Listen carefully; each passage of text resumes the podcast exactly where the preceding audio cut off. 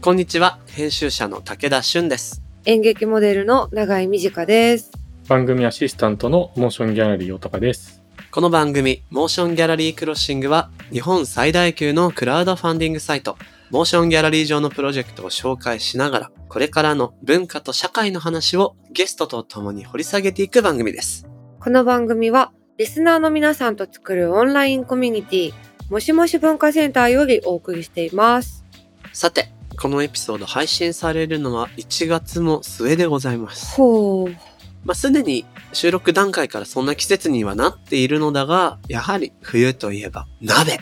鍋だね。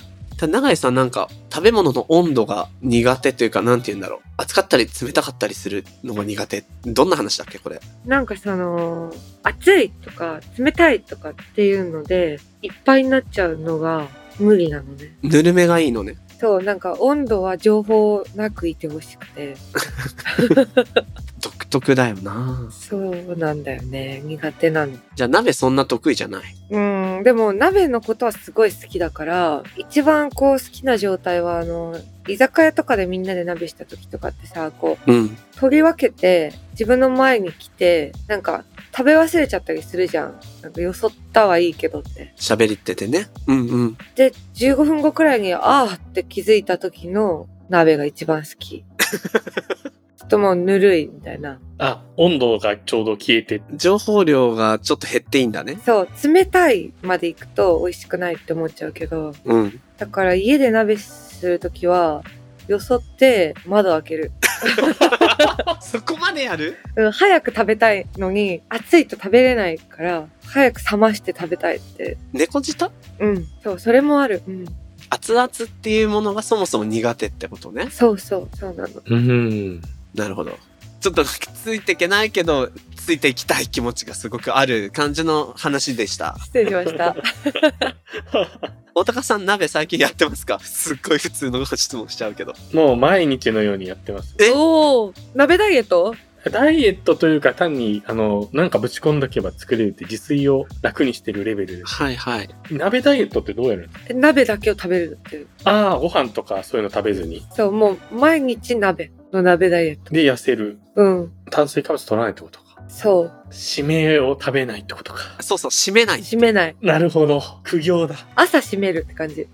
朝締めるのいいね。そう、夜食べた鍋の残りを、あ、ああ、そういうことか。そう、朝閉める。鍋は一晩で終わらない。そう。なるほどね。朝締め。 朝締めって言うと違う感じになっちゃうけ ど。大高さんの最近のおすすめ鍋は何ですかあ、知りたい。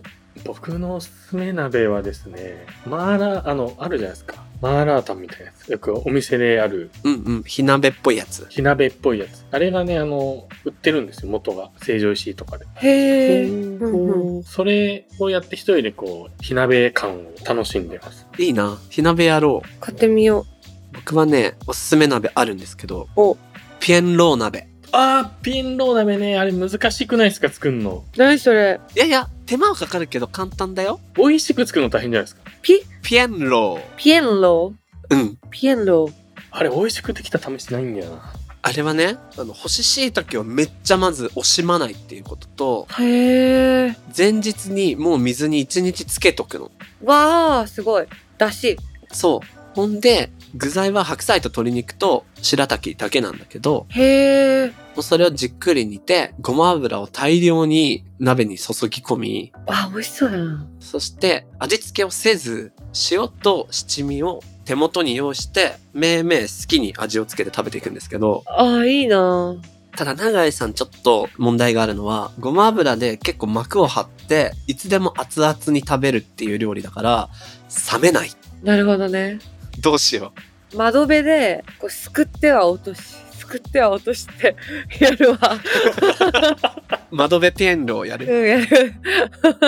それならいけるかもすくって落とししてればさすがにいけると思そうか。え、美味しそうだな。ういやすごい美味しいおすすめですいいな。プラスあれ何回作っても美味しく作れないんですよね。ちょっ僕結構もうコツ掴んでるんでちょっと今度機会があったらやりましょあ、それ、ぜひ。と量の問題ですかね。椎茸とごま油と。う量かもなるほどね。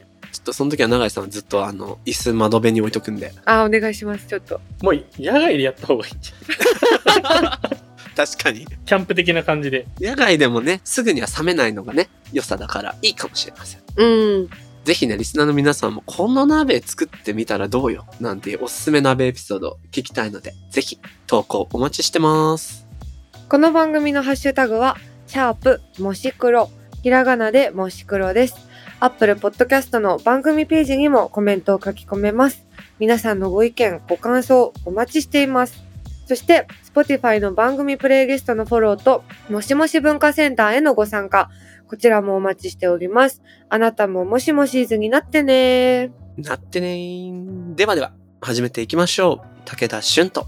長井美智香がお送りする、モーションギャラリークロッシング前回に引き続きゲストに編集者で株式会社集い代表の今井祐樹さんをお招きします。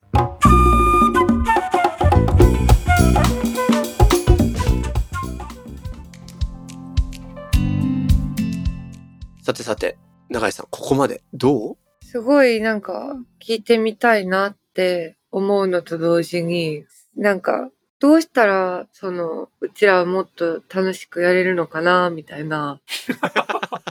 なんか時々考えるんだけど、あ、そうだ、これを相談してみたいって今とっても思ったのが、はい。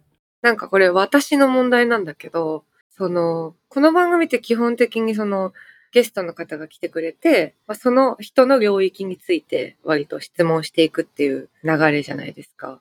で、こう、もうね、3年くらいやってるから、こう、武田さんと大高さんとはめちゃくちゃ仲良くなってて、言ったらまあ、何でも雑談できるというか、多分、どんどんいろんな方向に話を膨らませていけるんだけど、なんだ、その毎回違う、初めましての人が来てくれるときに、あ私の性格的に、毎回毎回こう、振り出しに戻ってしまうんですよね、こう。4エピソード、例えば一人の今井さんと喋りました。うんうんうんってなって、こう、その4エピソードの中で、振り出しから、こう、なんか何コマ目かまで進んだけど、また次新しい人が来たら、振り出しから始まるから、またその振り出しから何コマ目のところまで行って、また新しい人が来て振り出しに戻ってっていううんうん。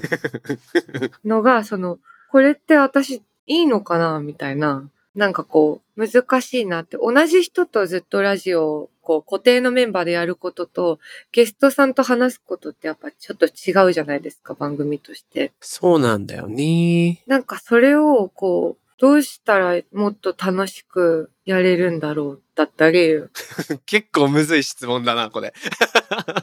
あとこう、聞いてる人的にどうなのかなって、楽屋トークみたいなの撮るんですけど、私たち。はいはいはいはい。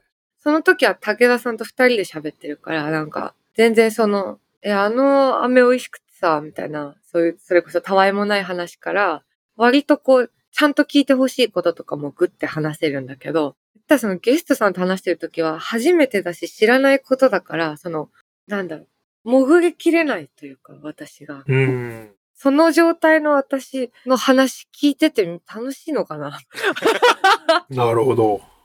ゲストとの距離感と会話のなんか質やら、それこそ雑談味多分初見のゲストさんと雑談味出すのマジむずいよね。難しいですね。わかります。はい。難しい。なんか本当に関係ないこと聞いていいんだったらいいけど、うんうん。なんかそれだと、なんかなんで呼ばれたんだろうって思わせるのもさ、失礼だしとか。その辺のゲストとの距離感みたいなものって今井くんどうしてるいや、めっちゃ難しいと思います。その、僕、さっき、二つ番組やったけど、一つやめ、一旦今止めてるって言ったのは、まさにその、僕がホストでゲスト一人来てもらってて番組で、で、うんう。ん。まあ一応その、なんていうんですかね、編集者という仕事上、インタビューが、まあ仕事でもあるので、1時間とか、こう、それなりの感じでやれるんですけど、やっぱりその、結局、話してて僕がリラックスできるとか、あるいは、多分聞いてる人ものんびり聞けるのは、友達が来た時だったんですよね。うん。はい。はいはい。だから、もし今後復活させるとしたら、僕は固定で、ゲスト週替わりだけど、ローテーションみたいなああ。ぐらいにした方がいいなと思ってて、で、つまり僕もその、毎回変わるゲストには一旦敗北した人間ではあるんですけども、敗北した人間。いやー、すごいいい言葉だったな、なんか。ね 今のはね、見出しに使えるワンフレーズだったね。うん。ねえ、うん、パンチラインが。そうそうね、だからまあ、どうしたらいいか。でも、基本的にあれじゃないですかね、その、個人的な課題をぶつけるみたいなことなのかなっていう気は。うん。わかんないですけど、今日とかはね、なんか、私たちどうしたらいいですかみたいなことは。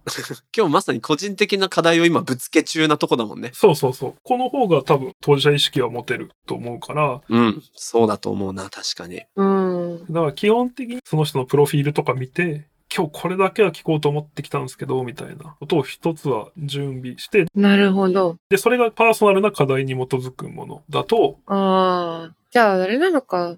もっとその、別に自分の話をしてもいいってことそうそうそう思います。していいよ、していいよ。うん。なんか、それがむずいんだよな。来てもらったから聞かなきゃな、みたいなので、こう。でもそうすると結局こう、なんか、会話が、なんかこう、進んでいく実感みたいなのが、なかなか生まれなくて、はいはい。私の個人的なあれで、聞いてる分には、あ、そ、それも知りたかったとかってなるんだけど。なるほどな。いいと思う。僕もそのスタイルの永井さんの質問の仕方、うまいと思う。自分に引き寄せて語る方がね。そうそうそうそう、そう思います。そうなのか。なんか、雑談、そう今聞いてても多分雑談とインタビューの違いって聞き手がいるかいないかだと思ってて、今聞いて思いついたんです。そうなんだよ。うんうんうん。だから雑談に聞き手はいらないんですよね。そっか。雑談、そうか。そういうことね、雑談。うん そうそう。みんながしたい話をしてるから雑談になっている。なるほど。これね、僕今分かったことある。うん。僕がインタビューしちゃってるのよ。ああ、そう、それはあるかもね。結構しっかりと。う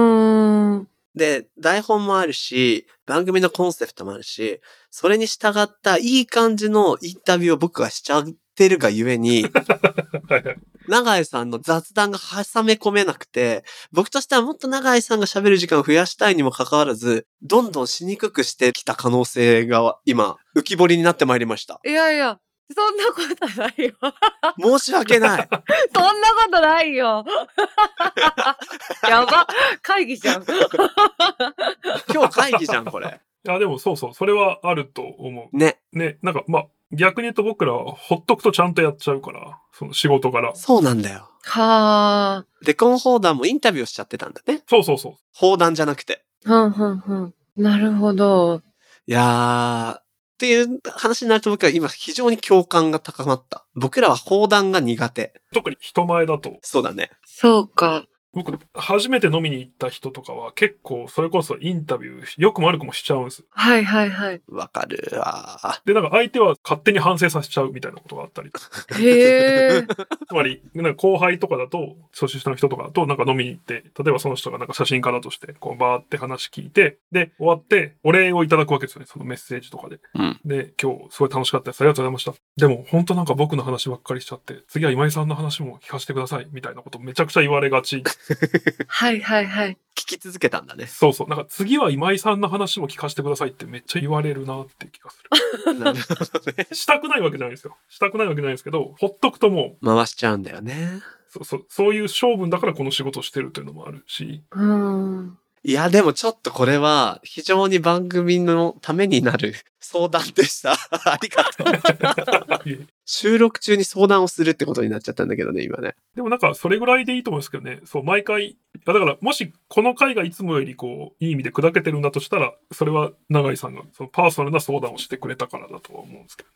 だからあれか、その、すごいなって、なんかいっぱいどんどん、こう、言われたことに対して、こう、ちゃんと、こう、それを武田さんが噛み砕いて、で、またそれをより先に進めた質問を返してとか、を、なんか、あ、すごい、私もそれ、なんかちゃんとやんなきゃ、みたいな、なんか、あーって思ってたけど、もうその、追わないっていう方がいいのか。っそうですそうです。て言ったら、その、別の道を歩こうっていうあ、そうそうそうそうそう。そうそうそうそう。ことなんだよね、きっと。多分、武田君もそうだと思うんですけど、僕ら逆に言うと、ゲストの人が何答えたか覚えてないことありますから。あー、次のことばっか考えてるからね。そう、次のことばっか考えてるから、 なるほど。脳が2個あんだよね、編集者。インタビューするとき。か、そうなんだ。今話聞いてる脳と、常に次どう聞くかの脳ばっかり走っちゃうから、現在を忘れがちなんだよね。 はあ、なるほど。普段はそれもテープ聞けばいいことなんで、そっかそっか。うんうん。確かに確かに。面白。テーブルに出た話題忘れがち。うん。へえ、そっかそっか。僕もあんまもう道作んない方がいいのかもしんないよね。 でもそうすると全部ぐちゃぐちゃになる。 いや絶対その武田さんの素敵なやっぱ、舵取りはいるあった方がいいんじゃないとか思うけど。ちょっと今年は創造的破壊をテーマにこの番組を作り直すというか、枠組みを一回変えてみようかなと思ってたんで、とっても参考になったっす。ありがとう。いえいえ。ここで大高さんにも登場してもらいましょ大高さん、どう思ってたんだろう。ニコニコしながら結構聞いてくれましたけど、どんな感じでしたここまで。いや、でもやっぱ雑談、実はね、て繋がってる、ある種たまたまでもないけど繋がってて、今月の第1回は雑談力を上げようっていう雑談会だったので、そう、雑談の練習してたのね。そう、う。ね。雑談も鍛えないといけないよね、ということで、冗談ですけどね。 うん。だからその座組、いや、確かにな、というのを思いました。そのまあ、雑談しやすい座組とか、テーマとか、なんか、そういうのもいろいろあるよなと思ってた。ポッドキャストってそういうものなんだな、とかっていうのをすごく聞いてたし、まあ、ゲストを、なるほどっていろいろ思いました。雑談上手くなってるかもしれない。え、マジですかそんなに即効性ありますい 速攻性。雑だっただけかもしれない。や、確かにそう、難しいのはそこで雑談が雑なのかどうなのかって、単に雑になってる可能性あるのが多分難しいところですよね。う。うんん、そうだね。ということで、全然話がまた変わるんですけど、 毎回ゲストの方に聞いている、まあ、このコンセプトがない方がいいんじゃないか問題も踏まえつつコンセプトとして聞いてる質問なんですけど、まあ、お金とね、クリエイティブの両立ってどうしたらできるんだろうみたいな質問で、毎回させていただいていて、で、前回ご出演いただいた時に、ポッドキャストウィークエンドは最強のポートフォリオであると、集いの最強のポートフォリオであるというお話をされて、そうだった、そうだった。で、さらにこう2回目、結構イベントも1回盛り上がっての次とか、まあ、アルバム出したセカンドアルバムとかより売れんのかみたいな難しいストレスというかプレッシャーもあるかなと思いつつ、さらに盛り上がるということで、なかなか本当にそういうことだなと思って拝見してるんですけれども、あるというこまあ、今回も会場ボーナスラックだったりと、いろんな、まあ、協力とか状況とかも終わりだったかなと思う上でですね、この規模のやっぱすごい大きなイベントだし、ある種のこうポッドキャストのなんて言うんだろうな、聖地的なというか、中心みたいになっているイベントかなと思うんですけど、今回2回目っていうちょっとハードルが上がってる上で成功するに向けて、ちょっとお話しいただいてましたけど、こう、どんな工夫とかチャレンジがあったのかなっていうのをちょっと改めてお伺いできたなと思っております。さっきはなんか具体的なね、施策今回やったことについてお話ししてもらったけど、もうちょっと抽象的な部分も含めて、どういうリスクとテイクというかね。と。そうですね。なんか、まあみんなでいろいろ本当に考えた中で、今回こうそうしたなと思ってるのは、さっき言った細かい内容のより抽象的な言い方にすると、当事者を増やすっていうことを、結果的にですけど、やれたのかなっていう気はします。うんうん。ただ漫然と遊びに行くっていうよりは、もう結構楽しみが明確にあって、その場で。うん、うん、うん、うん。で、このイベントを楽しいものにしよう、盛り上げよう、もっと言うと、超楽しいっていう発信をしてもらうことまで含めて、みんなで作るぞっていう風にしてもらえた感じがすごくあって、それは、ちょっとでも僕らがサポートできるようにしたのが、その、名札を作るとか、うん、うん、うん。あと今回、えっと、ツイッタースペースで配信っていうのをやりまして、で、前回は生放送、うん、ううん。ん。普通にライブ配信ですね、映像の。映像付きでね。そうそうそう。で、今回は逆に映像をやめて、うん。やっぱ音声のイベントはちょっと音声だけでやってみようっていうことで、会場の中をこう常時レポーター的に、うちの社員で信じられないぐらいそれがうまかったっていう、結果的にめっちゃそれの才能があったっていう。へ人え。へへーえ。すごい。才能あるからアサインしたんじゃなくて、アサインしたら才能が発見されたんだ。いや、なんかありそうだなとは思ってたんですけど、想像以上だった。へうんえ。あだからどれぐらいあったかっていう、その別の社員の子が終わった後、そのお姉さんに、春田さんって言うんですけど、春田さんめちゃくちゃ上手でしたけど、転職しないでくださいねって言ったぐらい。はあすご い私聞きながら本当不安になった。めっちゃいい話だなちょっとこれ今もう聞いてもらえないんであれなんですけど、 その、気になる。それもでもそう、なんでやったかっていうと、やっぱその来れない人どうしてもいるので、オンライン上でも足を運ぶっていうことが、まあ、できたりとか、このイベントが行われていて楽しいと思う人が一人でも増える。日本語わかる人の中で増えるとか。うん、うん。で、その、だから配信コンテンツとか作る上で気をつけたのは、その、これも当事者増やすみたいなところに近いんですけど、ネクストフェイバリットって言葉がまさにそうなんですが、うん一つでもやっぱり好きな番組増やして帰ってほしいと思っていまして、ううん、ん。うん、うん。なんで、フェスで僕やっぱすごい好きなのって、こう、飛び入り参加なんですけど、わかる、わかる。うん。こんないいバンドあったのみたいなね。ああ、そうそう、それもあるし、あとその、スペシャルゲスト。今日は同じ会場にこの人がいるから一緒にやりますみたいな。うん、うん。それをやっぱ極力作れるように、この組み合わせはもうここでしかありえないだろうっていう人同士で、いやだからその具体的に言うとさっき言ったオフトピックの宮武さんって人はめちゃくちゃスポーツにも詳しい人で、特にバスケ、NBA に特に詳しいんですけど、うん、うん。で、えー一方その特勤マッシュっていう、まあ、徳島のアラフォーのお兄さん5人でやってる人のうちの一人のケンちゃんっていう徳島の時計屋のお兄さんなんですけど、うん。このケンちゃんはプロ野球が大好き。で、その二人とあとまあ僕も野球が好きなんで、スポーツというタグがなければ絶対に合わない三人あのトークをやってはすごい面白かったみたいにさせてもらったりとか、なんかそういうここでしか見れないものをより作っていくとか、うん、うん、うん。目が、まあ耳が離せないなみたいなものとしてあり続けるのは気をつけたかな。はい。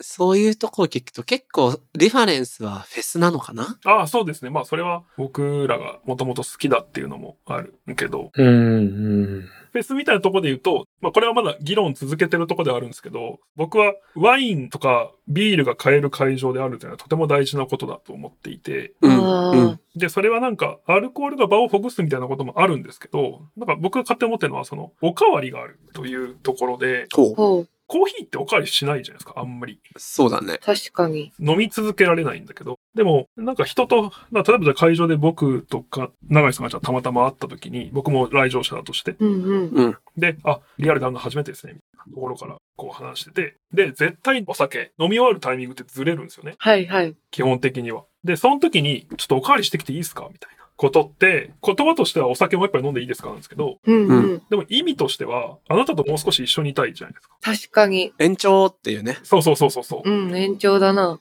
それが連鎖していくのって、そのワインやビール、まあ別にソフトドリンクでもいいんですけど、とにかくおかわりのあるものが必要だなと思う。いやー、素敵。うんうん。じゃあそういうのをどこに配置するかみたいなことも僕らなりには気をつけたっていうところはありますね。なるほど。会話の延長手続き手段としての飲酒なり飲み物があって、そこが配置がうまくいったからこそ滞在時間が長かったっていうところにつながってくるんだね。そうそうそ私、その延長をやるためにホッピー飲んでた。一時 期。そっかそっか、延長しやすいもんね。しやすい。めちゃくちゃタイミングずれるから。 まだ外残ってるしとか、仲なくなったんでとか。あー、外がーって。 あじゃあって。エンドレスだ。次のポッドキャストウィークエンド、ホッピーどうすか う。確かにね、いいですね。ホッピーのポッドキャストを探そう。うんマジで帰れない。終わらないポッドキャストウィークエンド、延長でっていう。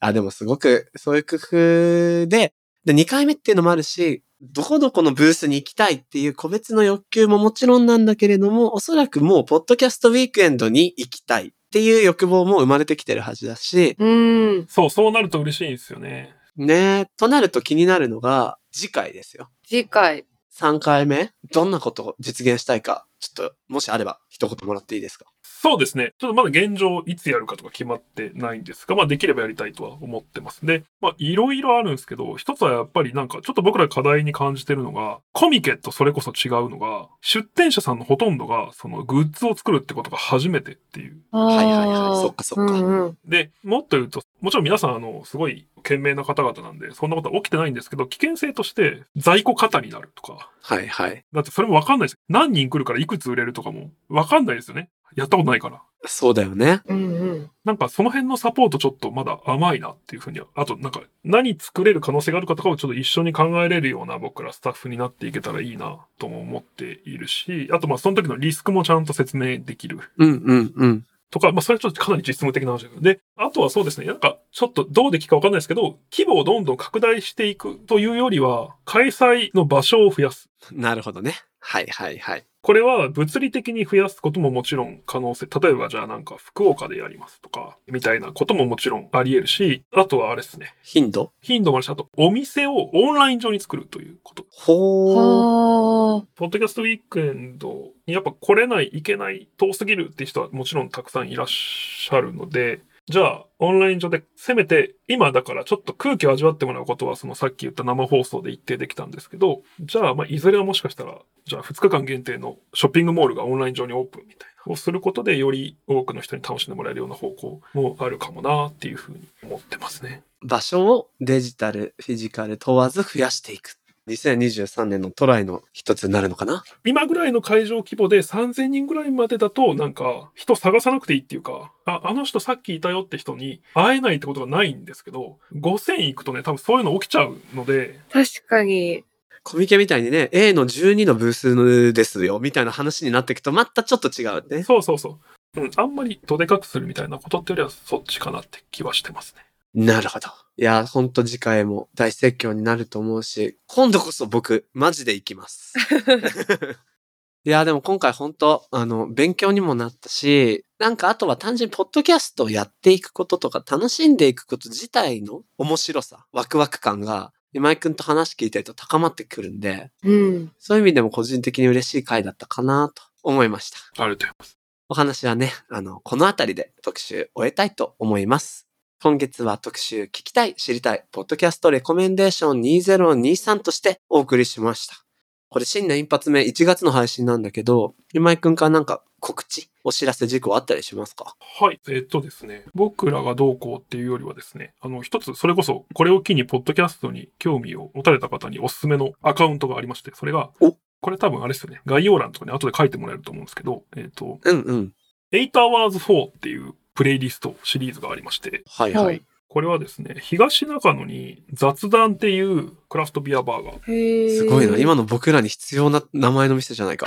本当だ。で、ここが面白いのは、普通にタップがあって、カウンターがあって、ビアバーなんですけど、うん。カウンターの後ろ側によくあるそのボックス席があって、ここが防音室なんですよ。へえ、はいはいで、収録ができるんです、ポッドキャストの。すごい。。で、その収録してる音がそのタップ側に流れてるっていう、はははは。おーそう、ポッドキャストスタジオ兼ビアバー。で、この雑談が作っているプレイリストがこの8 Hours 4っていうシリーズで、月1回出してんのかな。で、完全に好みの楽曲とアーティストばっかりだが。あ、本当にそうそう。で、 これを作ってる人たちは、ポッドキャストを死ぬほど聞いてる人たちで、へえ。へえ。ちょっと僕どこまでお名前出していいかわかんないんで、一旦伏せとく。別に伏せてないと思うけど、まあ一旦やめとくんですけど。多分、日本一聴いてる人たちが作っているプレイリストなんです。で、このプレイリストには曲、音楽と、その間に、ポッドキャストの彼らが聞いたこの回面白いよっていう最新の聞き倒してる人たちが選んだ珠玉のポッドキャストエピソードが挟まってて、で、全部で8時間っていうプレイリストなんですけど、へえ。なるど。ほどね。何を隠そう、グッドモーニングアディクトとかは僕完全にここから得た情報なので、うん。皆さん、ぜひこれをね、チェックしてもらうと、日本の最新の結構面白いポッドキャスト、それこそキュレーションされた状態でキャッチできると思います。すごい、いいものを教わった。ありがとう。気になる。ぜひね、ポッドキャストをこれからいろいろ聞きたいよって人は、この放送を参考にしてもらうのも良いし、これをね、聞いてもらうのもいいし、ちょっと僕らはここで取り上げてもらえることを目標に頑張りたいと思いました。今井さんの詳しい今後の活動は、ホームページや SNS 等をぜひチェックしてみてください。それでは、今井ゆうきさん、どうもありがとうございました。ありがとうございました。ありがとう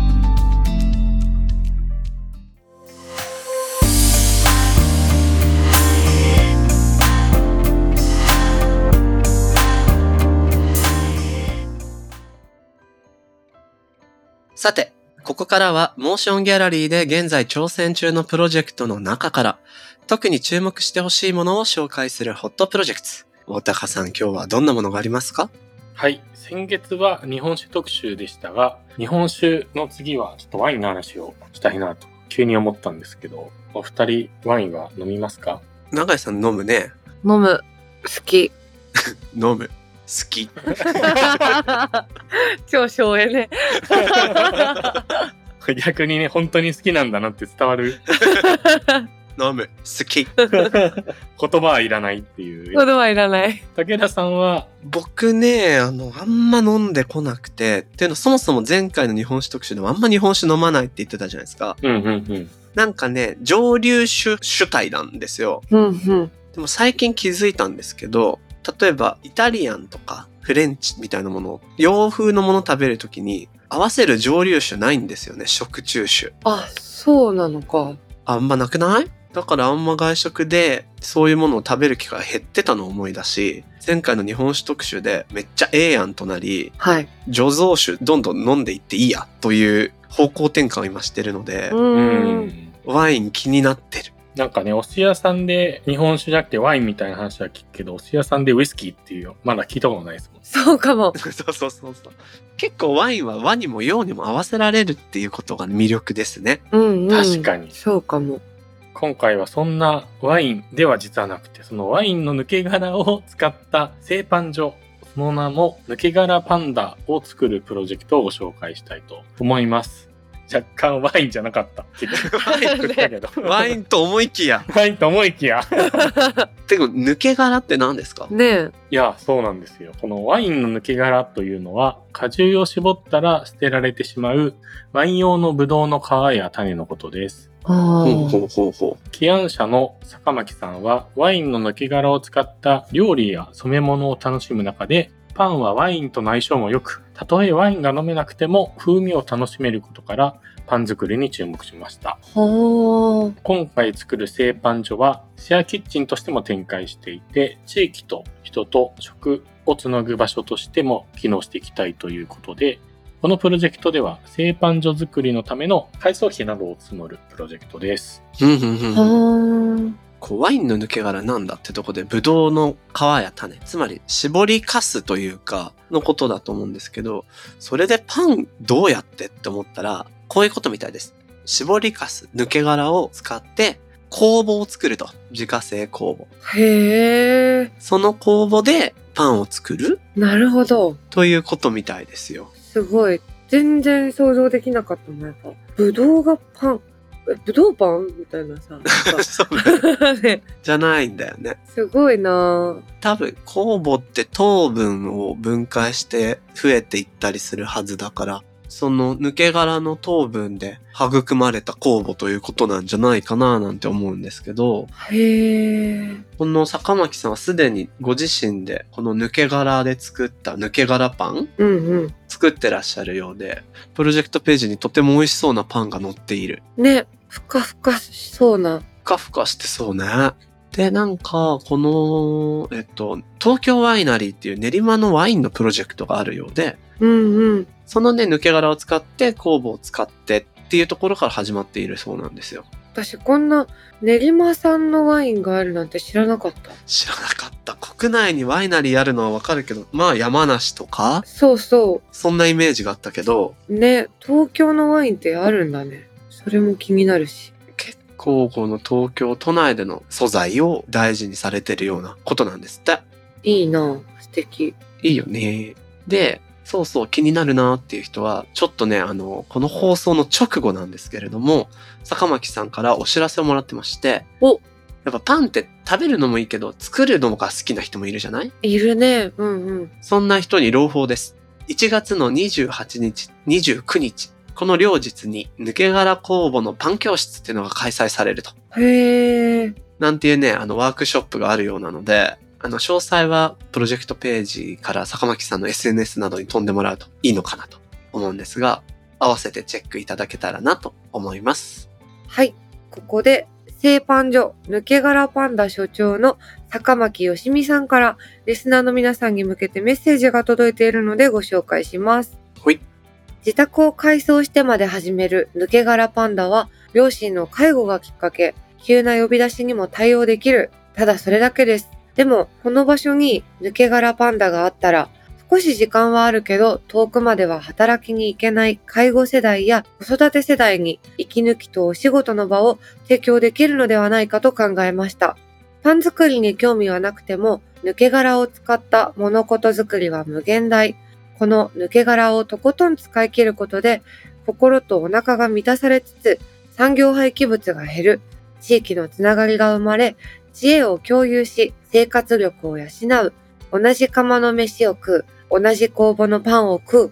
みたいな仲間がいるって、すごくありがたい。抜け殻ワンダーランドから生まれた抜け殻パンダをどうぞよろしくお願いします。とのことで。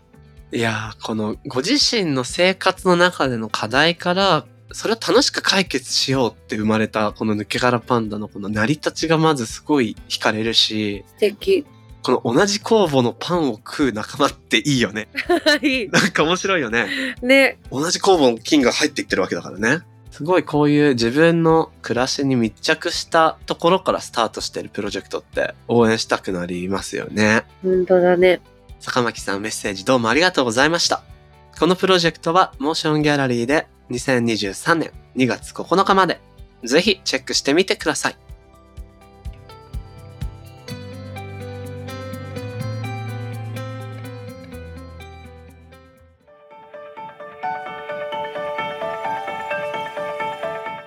モーションギャラリークロッシングエンディングのお時間となりました。はーい。さて、今回の特集もおしまいになりました。うん。どうだったかいえ、本当になんか、普通に相談できてよかったって感じなんだけ ど。 マジでそうだね。特に今回そうだったね。そうだったなぁういん。や、でもね、よくわかったわ。その、今井くんが、そのゲストを呼ぶスタイルの、ポッドキャストを一旦やめてっていうか、なんかゲストの前で敗北した人間の一人ですみたいなこと言ってたじゃないはいはいはい。あれ非常に面白かったし、ね。その永井さんの雑談、雑談じゃないな。いや、僕も永井さんの発言がもっと番組上増えたらいいなってずっと思ってて、っていうのは、えっと、もっと話してくれないと困るよじゃなくて、うんうんうん。なんか長い節パートをどうやったら増やせるかなって考えてたんだけど、僕が仕切りすぎている説ももともとあったのが、なんていうの、もう一段階見通しが良くなったというか、うんうん。ある程度の仕切りは必要なんだが、今日はなんか余白みたいな話も出てたじゃん、今回。そうね。聞き流せる程度の余白みたいなものをどうやったらデザインできるのかなーって。うんうん。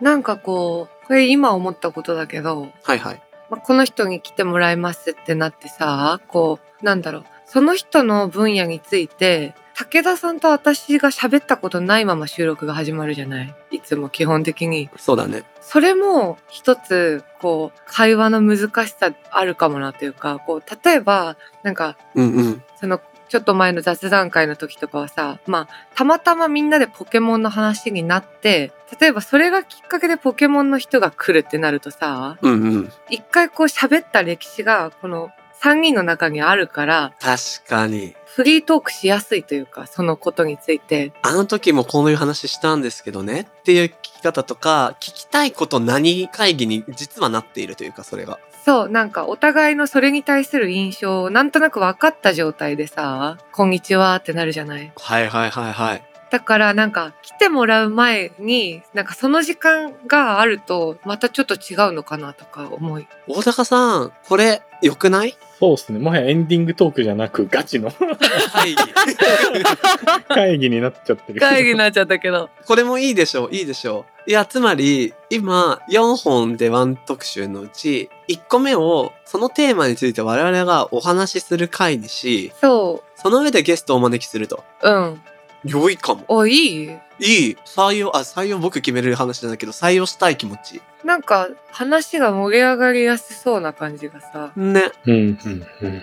いいアイデアな気がするな確かに今って、まあ、大高さんは最後のこう、リリーフエースとしてスタンバってもらいつつ、うんうん。ダブルインタビュー構成みたいになってるんだけど、実質まあ僕が主導して回すから、質問は基本僕からがもう7、3ぐらいで多くなっちゃううんうんうん。それを脱出できるかもしれない。